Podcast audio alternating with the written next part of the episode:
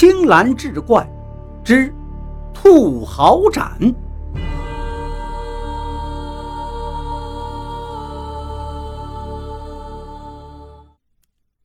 书接上回，他马上坐上轿子，吱呀吱呀就到了县衙去拜会刘子野。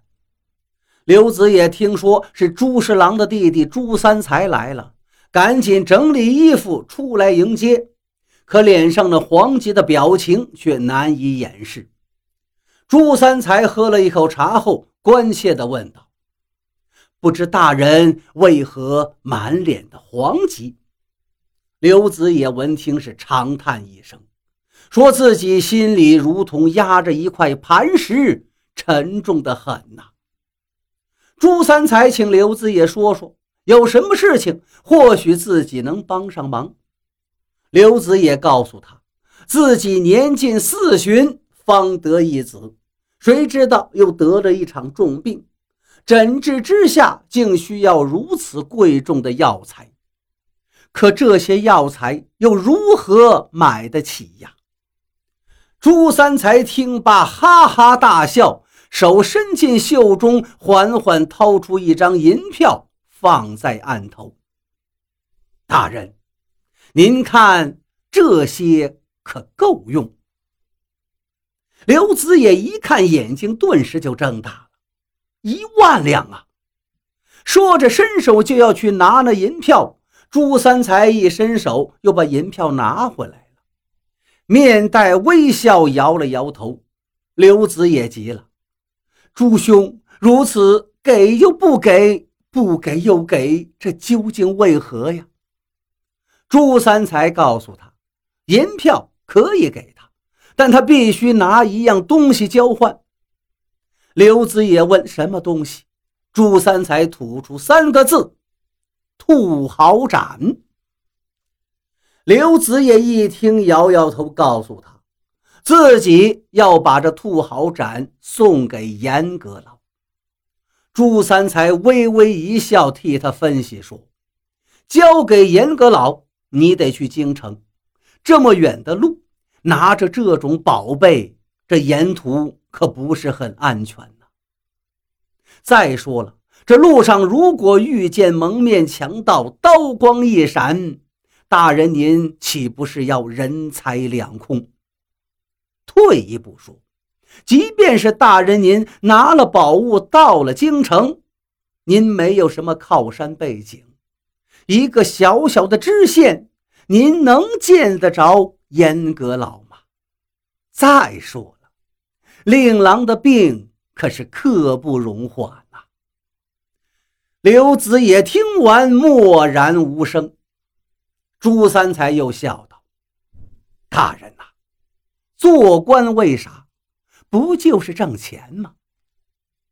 刘大人呐，您就开个价吧。刘子也显然心动了，犹豫许久，道：“朱兄言之有理呀，可是令兄如果将来高升了……”还请您一定要垂帘下观呐！朱三才知道刘子也心动了，连连点头，问你到底需要多少钱？刘子也伸出五根手指，晃动了两下。朱三才问道：“五万两？”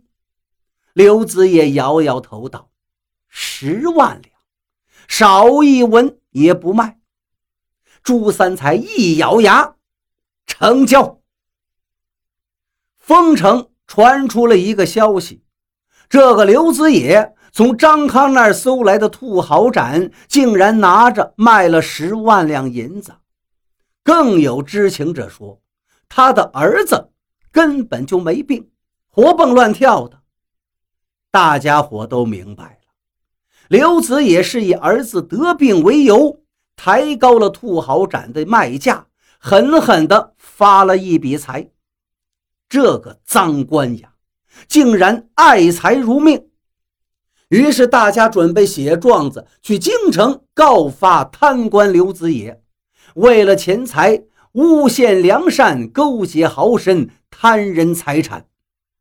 可是大家又犹豫了，现在京城里可是那严阁老把持着，他更是个贪赃枉法之徒啊！我们找谁告去？就在众人愤愤不平之时，一个天大的喜讯传到了丰城：严阁老已经失宠，受到嘉靖皇帝的严厉申斥，着急罢官，让他讨饭去了。至于严阁老的一群干儿子，不是被杀就是被贬，朱侍郎也被拉出刑场斩首示众了。朝廷已经派出锦衣卫赶向丰城，准备捉拿那朱三才。朱三才一听傻了眼了，长叹一声：“唯一的办法就是赶快逃走吧。”朱三才就这样消失了。大家都高兴地放起鞭炮，准备开始写诉状上告刘子野。可是谁会写状子呀？大家正犹豫着，有人一抬头，看见张康从远处走来，他竟然出狱了。大家高兴地拉着张康道：“你回来的正好，帮我们写一份状纸，要状告刘子野那个贪官。”张康一听，摇头不写。大家都劝道：“你被那赃官害苦了，还被他夺去了宝贝，我们这也是为你打抱不平啊。”张康一听，笑道：“你们要告的，那可是天字第一号的大清官呐！”大家伙一听糊涂了，一个个傻乎乎的看着张康。张康这才跟大家说。原来这是刘子野设下的一个连环计。严阁老并不喜欢兔毫斩，是嘉靖皇帝喜欢。严阁老呢就想搜罗出这个东西献给皇帝。刘子野知道后，就找到了张康和吴迈，商量下这样一个计策，弄了个兔毫斩的赝品放到张康家里，然后自己带人去搜查，弄到后来。卖给了朱三才，让朱三才送去给了严阁老。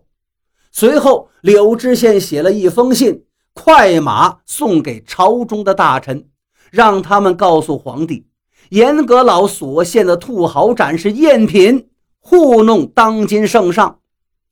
兔毫盏呈上来，果然是赝品。嘉靖皇帝大怒，处罚了一众奸佞。大家伙一听，可是心里还不舒服。那十万两银子呢？张康问道：“列位，你们在衙门领了那么多救济的米面，是从哪儿来的呀？”“就是用那些银子买的。”大家听完，这才恍然大悟，一个个惭愧不已。第二天。敲锣打鼓，送上一块明明如月的大匾到了县衙，而柳子野、张康和吴迈正在县衙内吟诗作赋。